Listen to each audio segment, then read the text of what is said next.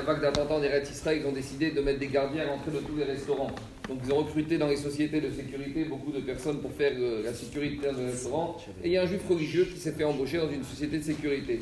Donc il a fait inscrire dans un nombre de restaurants et un jour son patron l'appelle et lui dit écoute, il faut que tu ailles à Tel dans tel restaurant faire la sécurité. Et voilà que juif religieux, il débarque dans ce restaurant, il se rend compte qu'il s'agit d'un restaurant de fruits de mer et de nourriture pas cachère. Donc maintenant, il a un problème de conscience et un problème d'agacha. C'est que son patron lui demande de faire, d'être devant, lui, le juif religieux avec sa kippa, avec sa barbe, et habillé comme un juif religieux, de faire la sécurité par, devant un restaurant, il vend de la nourriture pas cachère. Et bien sûr, c'est dans cette sécurité, si en Israël, il n'y a, pas de protection sociale. Si on n'accepte pas le travail, on est dehors. Donc, il a un problème de conscience, donc il va voir son rave, qu'est-ce qu'il doit faire.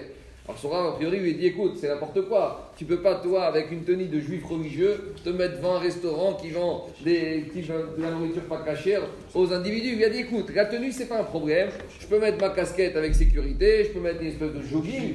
En Israël, tu sais, tu peux vite te déguiser. euh, Je ne vais pas avoir tout de suite l'étiquette d'un juif religieux. Il lui dit bon, d'accord, ça c'est bien, mais il y a un autre problème. Il y a un grand Chiyuv Hashem, c'est que toi, juif religieux, tu vas autoriser des gens à rentrer et manger pas cachère. Ah, il lui dit au contraire.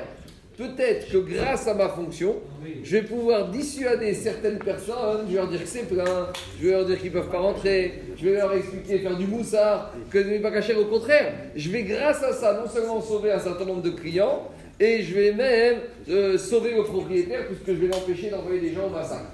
Donc, voilà les tenants et les aboutissements. Est-ce que, malgré tout, c'est interdit de rentrer dans ce genre de travail et il doit démissionner même si ça lui coûte sa parnassa Ou peut-être on peut trouver une finalité? En gros, est-ce que dans le judaïsme, la fin justifie les moyens ou pas? Ça, c'est une question fondamentale philosophique. Est-ce qu'on doit dire que la fin justifie les moyens, même des fois au détriment et au profit de certaines, on va dire, contorsions à la règle et certaines parenthèses? Ici, a priori, il n'y a pas tellement d'interdit, puisque lui-même ne transgresse rien.